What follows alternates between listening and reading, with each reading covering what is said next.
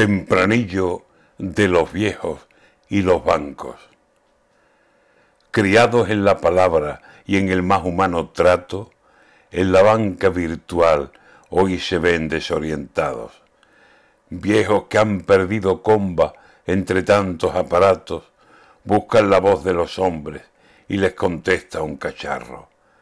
¿Quién se fija en la vejez, cimiento de nuestros años? ¿Quién les devuelve a los viejos lo mucho que nos han dado?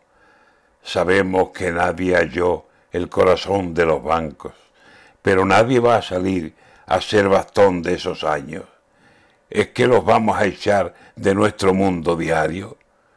Con personas que asesoren, con un exquisito trato, un banco para los viejos. ¿Por qué no crea el Estado?